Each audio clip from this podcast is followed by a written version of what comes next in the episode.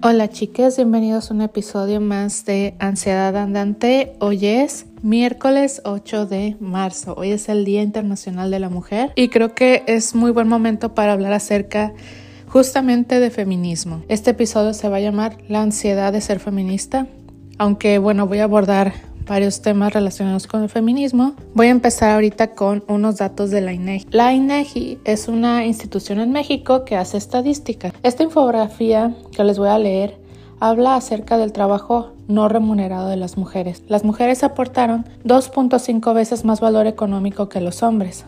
Si se pagara, equivaldría a en las mujeres 71.524 pesos y hombres 28.831 pesos. Población de 12 años a más de edad. Por cada 10 horas que invirtieron las mujeres a labores domésticas y de cuidados, los hombres solo dedicaron 3.5. Claro que estas estadísticas están localizadas pues con los datos de México y habrá que ver qué segmentación tiene porque yo creo que hay lugares en México donde es mucho mayor este porcentaje.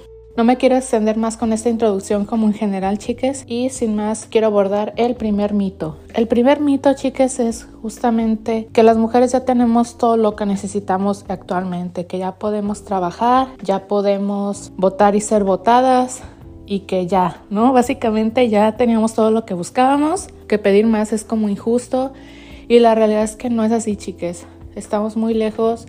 En cuestión de salario, todavía no ganamos lo mismo.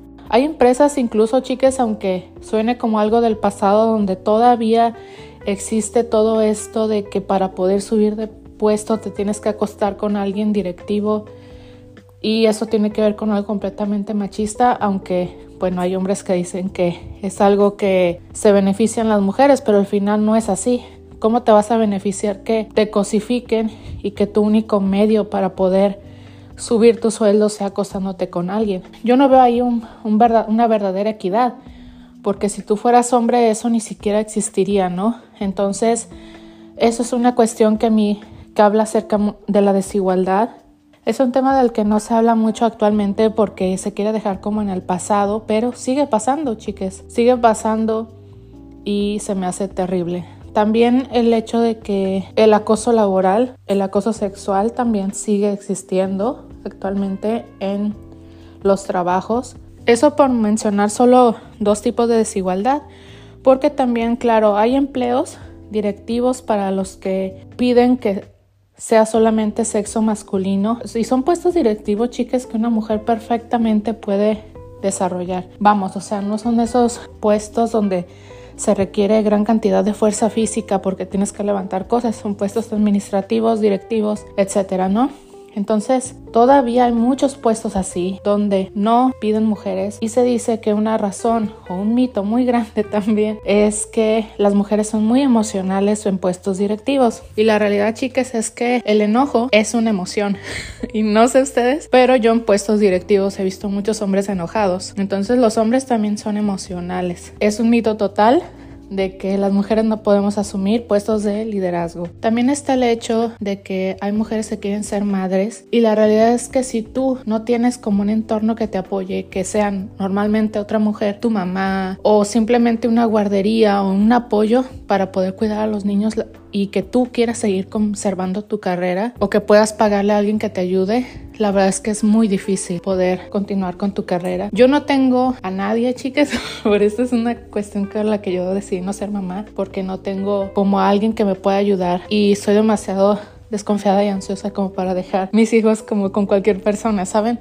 Entonces, pero bueno, el caso es que hay muchas mujeres que eh, tienen a alguien o tienen una forma de poder pagarles para poder seguir ellas con su vida profesional. Pero en las entrevistas de trabajo, cuando se enteran que eres mamá, luego, luego empiezan los peros. Yo he conocido personas, mamás, que han estado busque y busque empleo y que les, les piden, les hacen preguntas que ni al caso, la verdad, en las entrevistas, como que hay mucha desconfianza acerca de que ellas pueden desempeñar el puesto a pesar de ser mamás. Eso también está súper mal, chicas. Ahora, acerca de la encuesta que mencioné al inicio acerca de los cuidados, algo que a mí siempre se me ha hecho muy injusto y no sé si ustedes lo han escuchado antes, por lo menos yo no lo he escuchado, es esta reflexión. Antes, hace, no sé, en los tiempos de mi abuelita, por ejemplo, que será en los 60, 70, era muy normal que las mujeres no trabajaran y se encargaran de la casa. Esto era por dos motivos. Uno era porque realmente como que no le daba tanta importancia a la gente a que tú estudiaras porque al final te ibas a casar. De hecho, esto hasta los 80 duró este, este diálogo, al menos en Latinoamérica, de, ay, ¿para qué te pago estudios si te vas a casar, no? Muy machista, por cierto. Pero también era porque el salario de un hombre alcanzaba para todo. O sea, alcanzaba para los niños, para la esposa y así. Algo que se me ha hecho muy injusto, chicas, que eso va a mi reflexión, es de que ahora que ya trabajamos tanto los hombres como las mujeres, ¿por qué la mujer sigue haciéndose cargo de todo esto de los niños y del quehacer, si ella ya también está aportando. O sea, no porque antes nos encargáramos de todo eso, quiere decir que lo sigamos haciendo y sobre todo en ese porcentaje tan grande de diferencia donde nosotras somos la que hacemos este trabajo.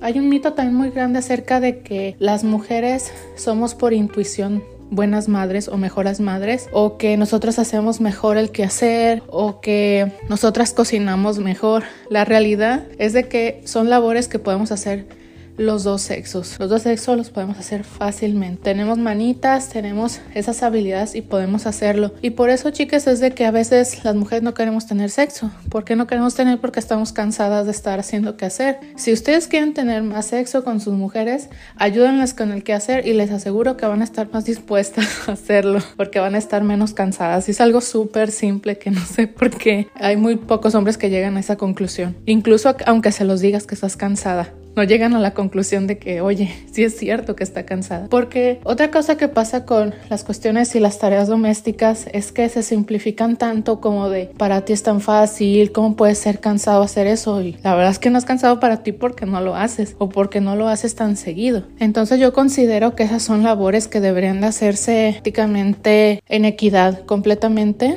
y que de vez en cuando se dividan o por ejemplo si no eres bueno cocinando pues al menos ayuda comprando algo para comer y para tener un poco ese equilibrio.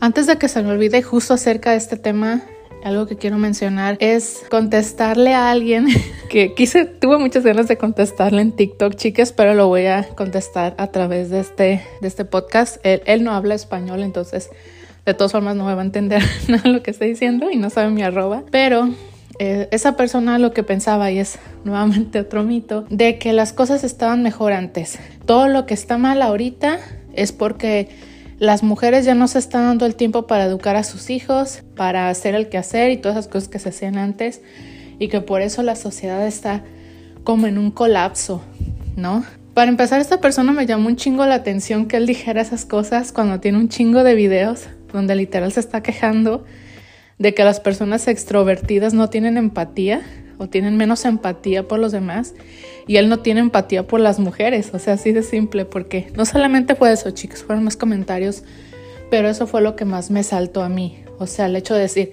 no, es que antes las cosas estaban mejor y la realidad es que no, chicas.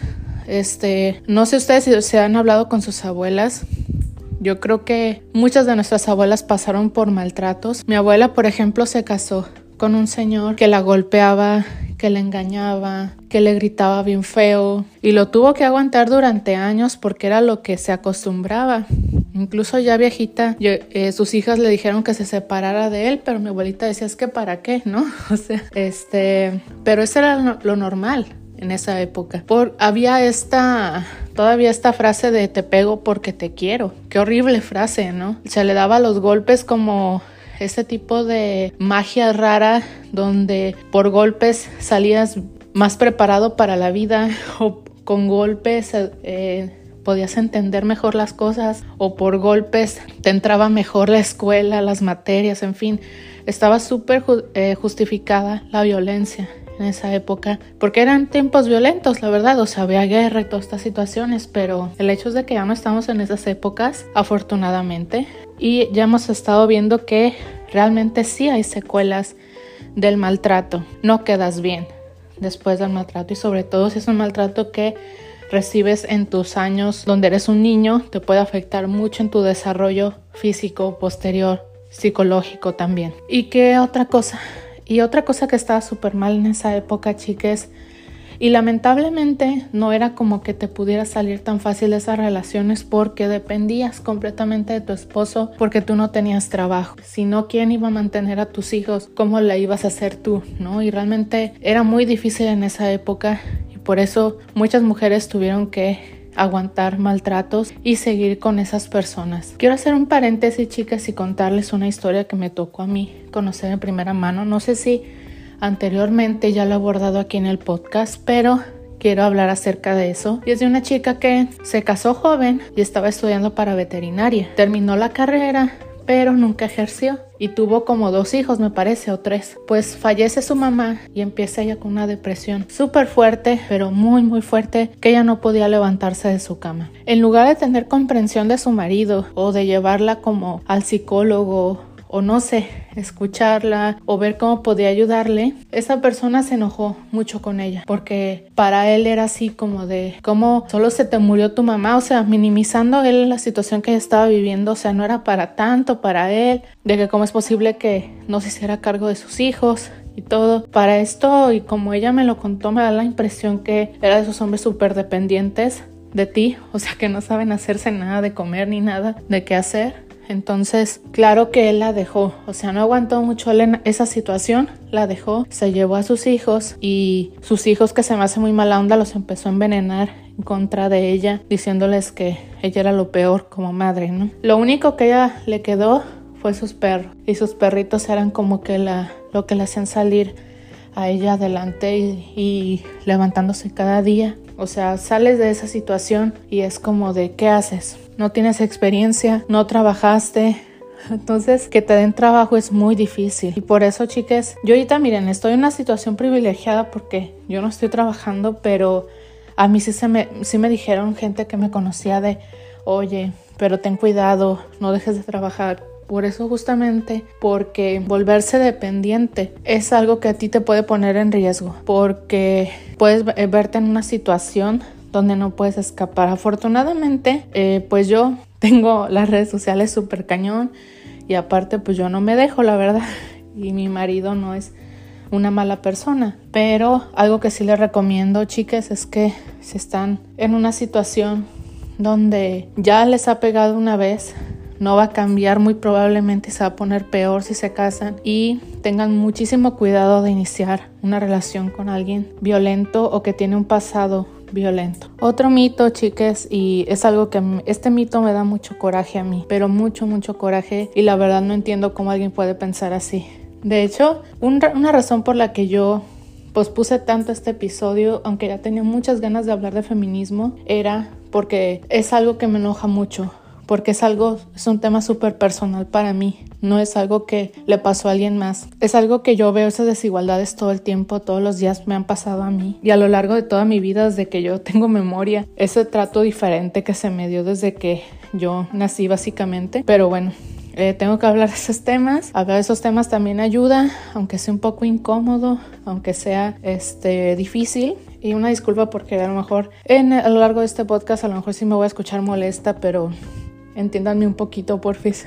Hay algunas personas que cuando sale un tema de violación o cuando sale algún tema de alguien que dice su testimonio, de alguien que la acosó, etcétera, su primer argumento es no me voy a poner a favor de ella porque le puede, porque quién sabe si está diciendo mentiras y le va a arruinar la vida alguien que quizá es un buen hombre, ¿no? Primero que nada, este, chicas, la cantidad de casos que se ven a diario donde ya hay evidencia física de golpes y maltratos, no de una sola vez, varias veces vas a la policía y denuncias y no hacen absolutamente nada, es tan grande que se sorprenderían. Y el porcentaje de mujeres que miente es mínimo. Y ustedes dirán, ¿cómo puedes saber que es mínimo, porque ponle, imagínense que me invento yo algo y alguien me dice, no, pues hasta que no denuncies o no vayas a denunciar, no, eh, no sé si estás diciendo la verdad, voy y denuncio, tengo pruebas, que para empezar el tema de las pruebas chicas es bien difícil, porque la única vez que estuvieron a punto de violarme a mí, no tuve ni una sola prueba, no es así como que tú estés, estás caminando y esperas que alguien te viole y sacas ahí como el celular y te pones a grabar, tu prioridad eres tú, tu prioridad es tu vida y es muy difícil tener pruebas, ¿saben? O sea, no tiene idea lo difícil que es. De hecho, lo que se tiene que hacer en una situación así es que vayas corriendo a la Cruz Roja y en la Cruz Roja digas lo que te pasó y que haya un, un informe, un documento que tengas de que haya evidencia para que esa sea tu evidencia de que algo te pasó. Porque lamentablemente si llegas a la policía la policía lo primero que va a hacer es volverte a victimizar con preguntas súper fuera de lugar. En lugar de que, vamos, o sea, si vas a reportar, un robo, no te hacen ese tipo de preguntas tan culeras como lo hacen cuando va una víctima de violación. Ay, no, chicas, este tema me hace enojar mucho. Porque incluso la sociedad es más empático contigo cuando te roban, pero no, están, no son igual de empáticos cuando pasa una violación. No sé por qué. cuestionan menos a la víctima cuando es un caso de un robo. Aunque sí hay gente que dice, ay, bueno, pero ¿qué te, ¿quién te manda ir por esa calle? ¿O quién te manda ir con el celular en la mano? O sea, siempre hay gente que va a estar en contra de la víctima.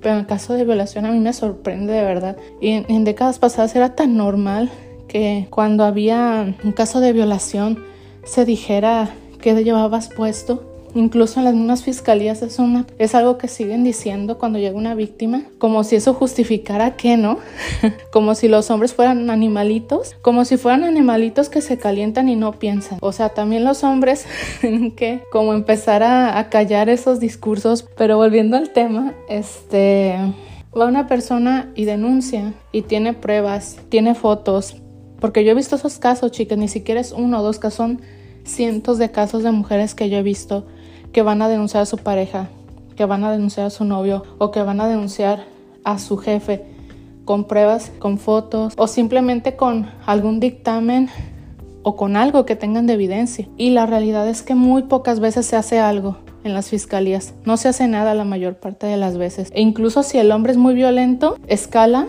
Hay una chica, de hecho, te la recuerdo, una saxofonista en México. Le arrojaron ácido, un tipo que estaba obsesionado con ella.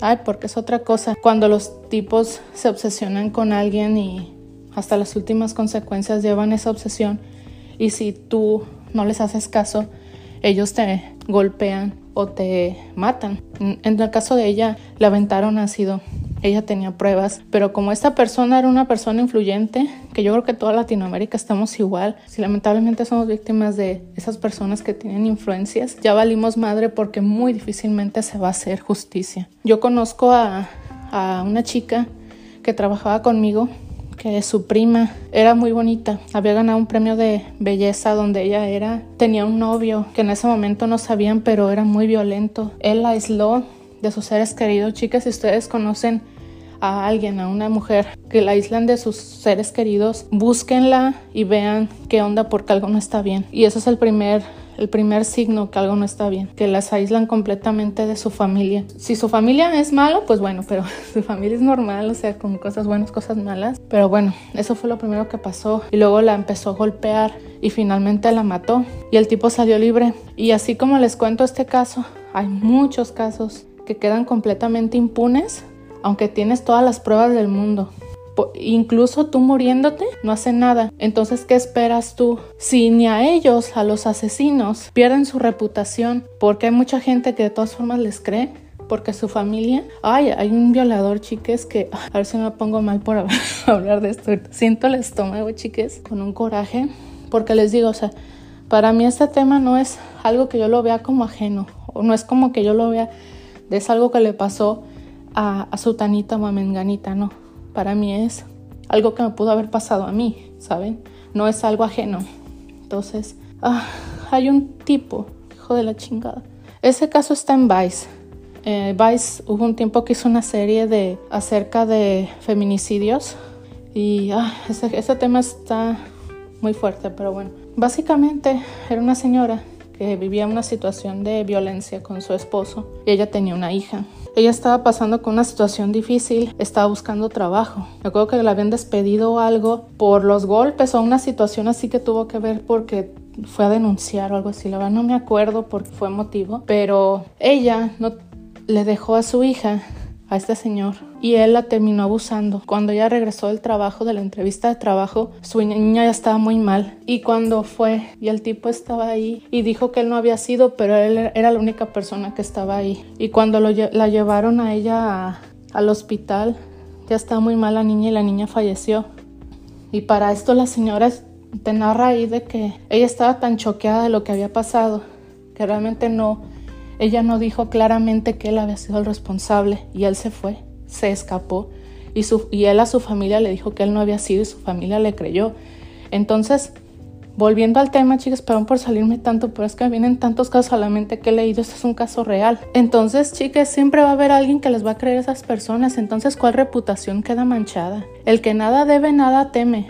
Así de simple es esa frase. Y si tú, por ejemplo, sabes que eres inocente, eventualmente eso va a salir a la, a la luz. Incluso hay personas que dicen que mienten con sus declaraciones y después se sienten mal. Y también hay mucha gente que si no muestras evidencia, pues no va a creer. Entonces es un mito total de que los hombres no pueden seguir después y manchas la reputación de un buen hombre. Ahí está el Drake, el, el actor este, ay no qué serie, es un actor este Drake que también es cantante. Él estaba, él se acostó con menores de edad y él se fue a México para evadir su responsabilidad, pero al final sí lo arrestaron. Y el tipo estuvo arrestado por eso, o sea, si estuvo arrestado por eso fue porque sí lo hizo y, creo que había, no nada más fue una persona, habían sido varias. Y él ahorita ya está como si nada, dando un concierto. Básicamente, o sea, si ni a las personas que realmente cometen algo tienen una consecuencia fea y grave en sus vidas por algo que sí hicieron, ¿Qué les hace pensar que una persona que no es responsable va a tener más consecuencias que una persona que sí hizo algo, ¿saben? E incluso es tan fácil como de puedes dar pruebas de que eso que está diciendo la persona no es así. Pero ¿qué pasa, chicas? Yo la verdad siento que en el fondo las personas o los hombres que sobre todo piensan eso y lo creen muy en el fondo que no se van a poner del caso de una del lado de una víctima porque las víctimas pueden mentir. Por el, por el fondo lo que están diciendo es, yo sé que yo he hecho cosas culeras y yo sé que alguien podría hablar de eso. Y yo prefiero protegerme a mí mismo de esta manera como no creyéndoles a ellos para porque cuando a mí alguien salga a hablar algo de mí, quiero que me crean a mí y no quiero que le crean a otra persona. Aunque la otra persona puede estar diciendo algo que sea real, ¿saben? Siento que va por ahí. Siento que es un poco eso también. Entonces, pues, ¿qué les digo, chicas? O sea, Sí, ahí están los datos. Yo todos los días veo en Twitter de gente que ha hecho cosas horribles que están como si nada y siempre va a haber alguien que los va a aceptar así sean los más violadores. Incluso los violadores dentro de su propia familia siempre hay gente que los protege. Siempre hay gente que prefiere no creerle a la víctima porque es su tío, es su papá, es su no sé quién. Ahorita justo acabo de ver un tweet de una chica que decía que su tío abusaba de ella cuando era niña y ella pone una foto de, de ella cuando era niña cuando empezaron los abusos y que el señor lo que decía era que la niña lo provocaba y todavía sus familiares diciendo que que ella había, le había quitado el hombre a su tía. O sea, se dan cuenta de la cantidad de misoginia. Primero del lado de la familia, que piensa que una niña pueda provocar a un señor viejo. O sea, tú no vas a querer hacer eso porque los viejos te dan asco cuando eres una niña. Ponte a pensar poquito y no defiendas a gente mierda. Yo sí digo, esas personas deberían aislarse completamente de la familia y no volvérseles a hablar nunca en la vida. Y ni a ellos se les deja de hablar y siempre tienen alguien que los apoya.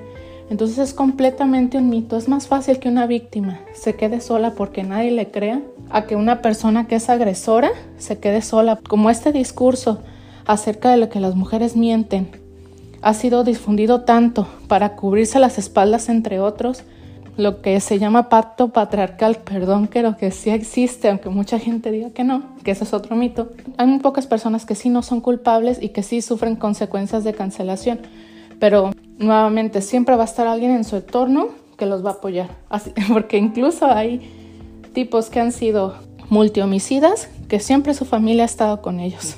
Pero en cambio ha, habido mujeres que han sido violadas por un tío, por un integrante de su familia. Y hablan acerca de eso y toda la familia les da la espalda. ¿Ven lo injusto que es?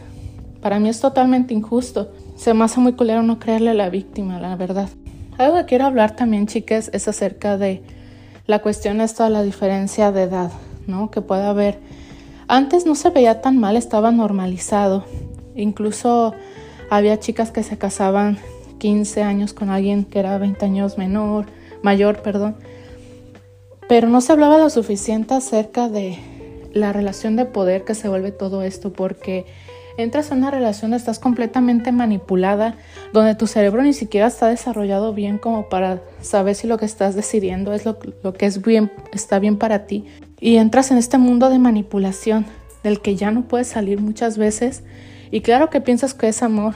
Y claro que piensas que está bien es lo normal, estás muy enamorada, porque no has conocido otra cosa y no has conocido una relación sana. No digo que todas las relaciones que tengan 20 años de diferencia sean así, porque yo conocí una que no era así, pero no por eso voy a decir que es la regla que sean sanas, ¿no? Y justamente uno de estos casos es el caso de Woody Allen. Woody Allen, el director de cine. No sé si ustedes saben, chicas, la mierda de persona que es. Pero bueno, ahorita estoy hablando de feminismo y no quisiera detenerme a hablar un chingo de él, que se terminó casando con su hija adoptiva. Y aunque era su hija adoptiva, chicas, les voy a decir lo que yo pienso acerca de este caso. La chica era de ascendencia coreana. En ese tiempo, cuando él la adoptó, Corea todavía estaba como en este punto donde era un país pobre. Entonces la chica muy probablemente vivió pobreza cuando era chica. Entonces, claro, la adoptan en esta familia rica y vive algo completamente diferente a lo que ella estaba acostumbrada. Interpretó que esto que era agradecimiento y esto pensó que era amor. Y el otro tipo se aprovechó de esa carencia que tenía esa persona, lo torció todo, yo siento, ¿no? Porque nuevamente, o sea, si eres una persona pensante, si eres una persona madura, no te vas a involucrar con alguien que es tu hija, ¿saben? Entonces está muy creepy esa situación, pero dejen de eso, chiques. ¿Han leído lo que Woody Allen ha escrito? O sea, básicamente Woody Allen ha escrito de que él se acostaba con otras mujeres en el set. Cuando grabó Vicky Cristina Barcelona, él tenía un diario y en este diario él mencionaba que se había acostado con Scarlett Johansson y con, ay, no me acuerdo la otra actriz cómo se llama, pero que se había acostado con las dos. Chequen, busquen ese texto de verdad, es real, es, escrito por él. Los diarios del viaje de que creció en Barcelona se dan cuenta de la persona tan horriblemente misógina que es. Y así como él, muchos. ¿Y saben qué es lo peor? Hay muchos hombres que tienen la cara como que no parten un plato. Mucha gente nos va a creer que hicieron algo malo simplemente por la cara de pendejos que tienen. Y, y yo sí he conocido gente así, la verdad. Ay, les digo, me salgo del tema. Ok, tengo que retomar el tema.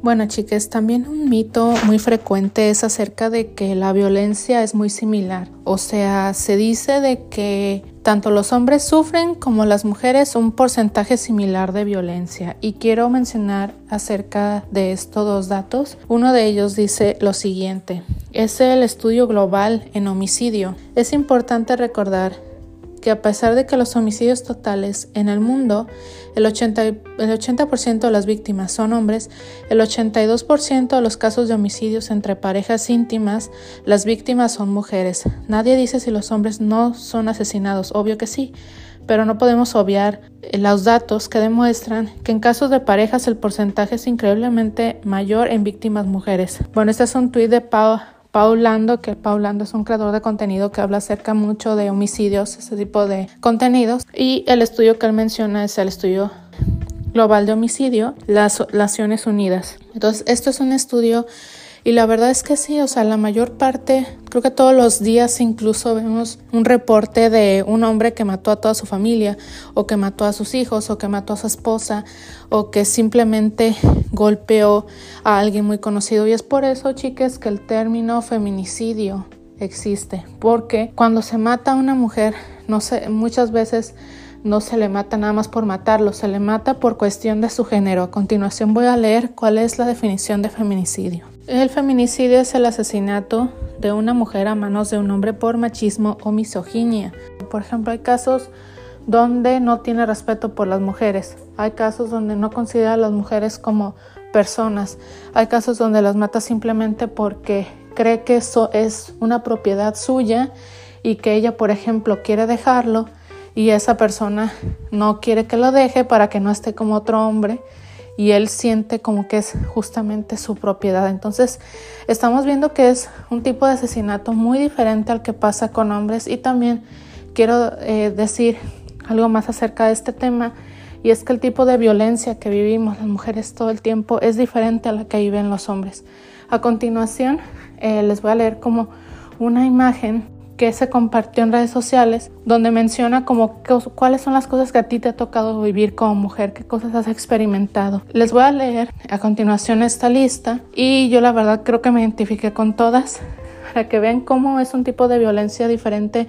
Yo la verdad no, no conozco un hombre que pueda decir que le ha pasado exactamente lo mismo. Bueno, aquí va la lista. ¿Cuántas mujer, cuántas veces te han chiflado en la calle? Te han seguido, te han dicho algo obsceno, te han acosado en el trabajo o la escuela, te han tocado sin tu consentimiento, te han acosado con la mirada, te han acosado en redes sociales, te han llamado puta o zorra, algún amigo ha intentado propasarse contigo, te han hecho menos por ser mujer, has sentido miedo al caminar sola de noche en la casa, alguna pareja sentimental te ha agredido verbal o físicamente, te han intentado emborrachar para ver si aflojas, un hombre se ha tocado en algún espacio público mientras te mira. Todas las mujeres, bueno, muchas mujeres hemos pasado por todo esto, todo este listado, y aunque les pueda parecer exagerado, realmente es algo que bastante común. Me ha pasado, por ejemplo, ahorita que estaba leyendo este listado, lo de un, un hombre se ha tocado, eso a mí me pasó que yo literal estaba caminando hacia mi casa después del trabajo yo vivía bien cerca de ese trabajo a dos cuadras. Imagínense, en esas dos cuadras que me pasaran cosas. Y me acuerdo mucho de que yo iba caminando y de repente vi un tipo, porque tenía su, traía una gorra y traía cierto tipo de vestimenta, no sé cómo describírselo. Pero entonces en uno de esos momentos se detuvo de la nada. Noté que sacó el pene y se lo empezó a mover. Y me dijo que, y se volteó hacia mí y sabe qué me dijo enseñándome su pene. Entonces yo me fui, o sea, me, me fui de lado y me fui a otro lado y ya apresuré el paso y me fui de ahí. Pero, o sea, no manchen, qué incómodo. No sé, no sé por qué hacen eso los hombres y se me hace como terrible, la verdad. Entonces yo creo que es, es otro tipo, es un tipo de violencia muy diferente. Y la verdad es que hay muchos hombres que dicen, ay, como que les caga que exista el término feminicidio. No sé por qué les caga que exista ese término que dicen, no, es que todo debería llamarse homicidio. No, espérate, no es lo mismo. Es una violencia sistemática por la que vivimos las mujeres. Digo, esa definición que les dije es demasiado corta, pero por ejemplo, también para que un delito sea considerado feminicidio, hay ciertos motivos por los que se considera, por ejemplo, se deja el cuerpo desnudo completamente expuesto, como para un tipo de humillación. Es diferente a un homicidio que hace con un hombre, ¿no? Es completamente horrible ese tipo de crímenes por eso y por eso existe ese término. Es diferente el crimen, hay una tipificación por el cual este, se puede hacer constar que se trata de ese tipo de crimen. Ok, quiero hablar un poquito acerca de lo que he investigado acerca del feminismo en Corea. Ustedes saben que me gusta mucho como el Hallyu y la cultura coreana en general. Me encantan las películas coreanas, el K-pop, el idioma, la cultura en general. Descubrí cosas acerca de Corea. Yo sabía que Asia, muchos países en Asia son misóginos, pero no sabía hasta qué punto. O sea, básicamente, al ser una sociedad donde está tan respetado como quién es el mayor, los roles de género están establecidos, la realidad es de que la cantidad de desigualdad que hay es tremenda, o sea, en los puestos de trabajo. Tú como mujer, tanto en Corea como en Japón, no he investigado mucho si en China es así, pero creo que es similar Básicamente es como si la sociedad te pusiera el pie si quisieras continuar con tu vida profesional y sea más fácil para ti tener hijos. Pero algo que me gustó mucho de cómo se ha llevado a cabo, al menos en Corea, la situación, es de que siento yo que muchas mujeres lo que están haciendo en contra de la sociedad, como indirecta y directamente, es no tener hijos. Por eso la tasa de natalidad es tan baja. Porque realmente el gobierno no les da suficientes incentivos a las mujeres y suficientes facilidades para que puedan ser madres y continuar con su vida profesional. Ellas no tienen eso, no tienen esa opción. Entonces es tan difícil y se vuelve tan caro que prefieren no tener hijos, porque realmente es apostar toda tu vida a eso. Y hay tantos prejuicios acerca de que las mujeres allá pueden continuar siendo buenas profesionistas después de ser madres, entre otras series de situaciones, claro, o sea, no es la única. En Corea está el término feminista, piensan que eres una mujer violenta automáticamente. Ni siquiera se han metido nunca a ver un diccionario, que por eso, por cierto, creo que debí de haber empezado por ahí este podcast, chicas, a decir qué es el feminismo, ¿no? o sea, feminismo, doctrina y movimiento político y social que pide para la mujer el reconocimiento de las mismas capacidades y derechos que para el hombre. En ningún momento está diciendo que ser feminista es ser una mujer odia a los hombres o que es una persona violenta, pero esa es la interpretación que ha dado muchas personas les dan al feminismo. Y también hay tipos de feminismo, es, cierto porque hay varias teorías. Les decía en el capítulo anterior que hay un feminismo trans excluyente, hay un feminismo transincluyente, hay un feminismo radical, hay un feminismo que incluye a las minorías racializadas. Ay, ahorita no me acuerdo cómo se llama ese feminismo, pero bueno, hay, diversos tipos de corrientes de feminismo y la realidad es de que hay personas que dicen, no, pues es que se está dividiendo el feminismo y eso está mal. Debería haber un solo feminismo. Y yo digo, bueno, sí, a lo mejor sí debería ser haber un solo un feminismo, pero ¿cuál feminismo? Porque el feminismo blanco, chicas, es un feminismo, quiere seguir manteniendo tus privilegios y no está necesariamente en contra del el patriarcado, más bien de, de acabar con el patriarcado, o sea, entonces es más de lo mismo.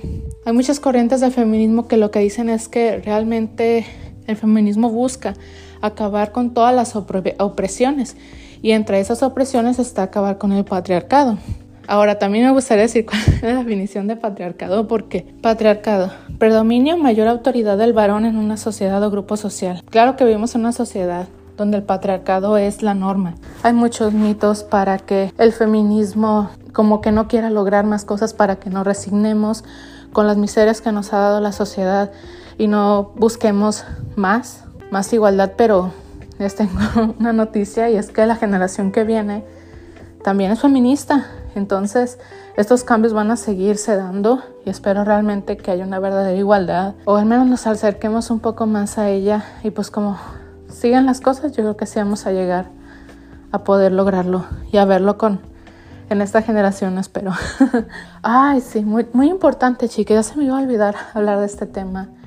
Pero hay mucha gente que condena que las mujeres nos manifestemos de manera como grafiteando o quemando cosas. Les voy a ser honesta. La realidad es que todas las vías pacíficas de protesta que teníamos ya se agotaron. Mucha gente se estuvo manifestando de manera, vamos a decir, polite, aunque no debería usar esa palabra, durante años.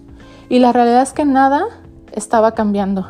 Nada. Y aunque, por ejemplo, si alguien rayonea algo, aparece al día siguiente en una portada sensacionalista en México que habla acerca de qué mal o que grafitearon o que no sé qué. La realidad es que cuando esa noticia es cubierta por un país en el exterior es personas están manifestando para lograr una mayor equidad. Entonces, ahí estamos viendo como que el discurso es manipulado, depende de quién lo cuente. No se nos vaya eso, no se nos vaya la olla de eso y que finalmente si se llegó a ese tipo de manifestaciones que son tan incómodos para tanta gente, es porque no se estaba haciendo nada. Y realmente ustedes investiguen la cantidad de manifestaciones que hubo antes de que hubiera esos grafitis y esas quemas. Y la realidad es que los números de desaparecidas y los números de mujeres violentadas siguen aumentando y se siguen sin modificar esas leyes, se siguen violentando, a los, reventinizando a las personas que van a denunciar, se siguen siendo todas las cosas, no se ha cambiado nada, chicas. Por eso se llega al punto donde decir, ¿sabes qué? Ya estoy harta de que esto pase. Y pues si quieren que ya no pasen, si les molesta que, que manchen los muros, el día que las cosas realmente mejoren, sus muros van a estar súper intactos. También hubo, ay, no me acuerdo, una escultura que se grafiteó en, el 8M de hace como dos años, donde el mismo creador de la escultura dijo, me parece muy bien que hagan eso, porque finalmente es parte del arte y si ustedes eh, investigan un poco del arte, hay una corriente artística que es básicamente si rayas o pintas algo encima o si le agregas algo más, eso suma a, la obra de arte, no le resta. Entonces, o sea, también hay, hay gente y, la gente se queja mucho de, de esas cuestiones de las estatuas. Cuando hay hombres que se orinan sobre ellas, cuando hay, gana un partido de fútbol, ahí no pasa nada, ahí la sociedad no se enoja, pero cuando nosotros nos manifestamos, ahí sí. ¿Por qué hay ese como respuesta de la sociedad? Donde si nosotros decidimos manifestarnos, aunque sea por nuestras vidas, no es justificable. Pero los hombres cuando salen a manifestarse, orinarse o no está mal, ¿saben? Entonces hay mucha hipocresía de la sociedad en muchos ámbitos. Ahorita solo estoy hablando de unos pocos. Y ahorita México, que estamos en los primeros lugares, de los lugares más violentos e inseguros del mundo. Y hay noticias tan feas todos los días, eh, tan violentas y tan horribles, que ha, llegado a muchos puntos en la sociedad mexicana donde ha habido esta reflexión de, bueno, ¿qué se necesita que pase para que realmente haya un cambio? ¿Qué se necesita que pase para que la violencia disminuya? ¿Qué se necesita que pase? Y la verdad yo no sé. Hay casos que si bien no me han pasado a mí, pero acerca justamente a ese tema de qué se necesita que pase, qué se necesita que cambie, quiero mencionar acerca de un caso que, como muchos que he mencionado aquí, no me aprendí los nombres, una disculpa por eso. Eh, voy a documentarme y voy a subir los comentarios en el episodio acerca de todos esos casos que estoy mencionando aquí. Pero cierro con un caso que recuerdo y me da mucho coraje, que era una niña que estaba estudiando en su casa y sus papás salieron creo que ni cinco minutos a hacer un mandado o algo y ella estaba estudiando en su casa y llegó un tipo y la violó y la mató. Ni siquiera en nuestra casa estamos seguras. Esa frase de que lo que te que llevabas vestida ya no va. Muchas víctimas de violación son niñas. Muchas víctimas de violación incluso han sido bebés. Han violado viejitas. Hace poco vi una noticia de una viejita que, que violaron y asesinaron. Pues también es por la falta de sensibilidad. ¿Y saben por qué esa falsa, falta de sensibilidad se está dando tan fuerte en nuestras sociedades? Por el fácil acceso a la pornografía. La pornografía hace que veas a esas personas, esas mujeres como, como unos objetos. Incluso ya hay análisis donde este estudio, por cierto, lo voy a mencionar en los comentarios de este podcast en Twitter, una muestra de hombres donde se activaban las mismas áreas de el cerebro cuando venían, veían cosas como jarras y cosas así cuando veían una mujer, pero cuando veían un hombre se activaban otras áreas del cerebro. Ellos sí los identificaban como seres humanos, pero a las mujeres no. Entonces estamos viendo que hay un, hay un porcentaje de hombres que realmente nos cosifica, que nos ve como algo para su placer, algo desechable, completamente deshumanizante. Y yo la verdad sí le echo algo de culpa al porno, porque hay pornografía terrible, reales, por cierto. Entonces yo siento que eso es, eso es como yo pienso, chicas, no les digo que yo tengo como las respuestas mágicas para todo, pero yo sí siento que si se, prohibiera la pornografía en Latinoamérica, en una generación veremos cambios. Pero bueno, chicas, ese tema se está alargando mucho y sí me gustaría hablar un poco más acerca de eso. Sé que me fui por la tangente contando varias cosas, pero vaya, la desigualdad para mí es tangible. A lo mejor si tú eres una persona que nunca has pasado por ella, piensas que que no existe, pero es igual que el racismo, chicas. El racismo mientras tú no lo vivas, piensas que no existe. Muchas veces las personas que son racistas no se dan cuenta que lo son. Incluso hay personas que, aquí en Estados Unidos sobre todo, que dicen en su cara está siendo racista y la persona dice que no lo está haciendo. La mayor parte de las veces, aunque sí está ejerciendo una acción que es racista, ¿saben? Y de la misma forma pasa con el machismo. Hay una normalización tan grande del machismo, que hay muchas personas que no le ven el mal a sus acciones. Entonces intentemos reflexionar más como personas, intentemos ponernos del otro lado, porque finalmente, y es algo que se ha hablado muchas veces entre mujeres, rompan un poco el, el, pacto patriarcal, se atrevan como que a decir, no está chido que compartas imágenes de alguien que no sabes quién es, o sea, que se atrevan a hacer ese tipo de acciones, porque hay muchos hombres machistas que nunca van a aceptar nuestros puntos de vista acerca de la desigualdad. Pero si ustedes como hombres lanzan la voz y hablan acerca de las cosas que ustedes consideran que están mal, a ustedes y los hombres entre hombres que los aceptan, los van a escuchar. O al menos más de que lo, como lo harían con una mujer. Pero bueno, eso es todo por hoy, chicas. Sé que fue un episodio muy largo, creo que es el, el episodio más largo que he hecho hasta el momento. No sé si lo voy a editar, yo siento que me salí varias veces del tema, pero pues al final de cuentas es algo que tenía muchísimas ganas de hablar. Por cierto, hay unos podcasts de feminismo que me gustaría recomendarles. Uno de esos podcasts es el podcast de Chicas Tristes. Se me hace un podcast genial. Hablan muchas cuestiones de feminismo y de la relación con la cultura y con otras cuestiones. Está muy bueno. Les recomiendo que. Y pues nada, ya no quiero alargar más el episodio, chicas. Espero realmente, si les se fijan, muchas de mis inconformidades que digo en este podcast es quisiera que hubiera una sociedad un poco mejor, una sociedad con un poco más empatía. Pero esto se construye y afortunadamente al menos ya existe este diálogo. Me da tanto gusto que ya el mismo mundo en el que yo crecí en los ochentas, donde un padre, cuando nos graduamos de la secundaria, era de la secundaria o la prepa, creo que es de la prepa, nos dijo que, les dijo a los niños que mucho éxito ustedes niños. Y ustedes niñas no, porque ustedes luego se casan.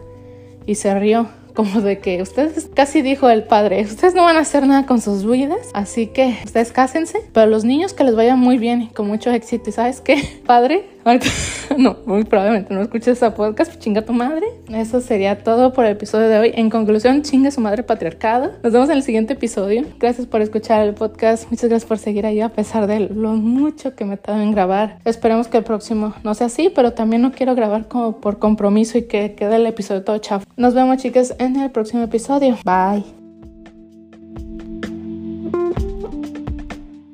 Muchas gracias por haber escuchado un episodio más de Ansiedad Andante. Te invito a calificar el podcast en Spotify con la calificación que creas conveniente. Recuerda que tus comentarios son bienvenidos, así como la retroalimentación del podcast. Puedes enviar un correo a ansiedadandante.gmail.com o un tweet a arroba ansiedadandante, ansiedad con M.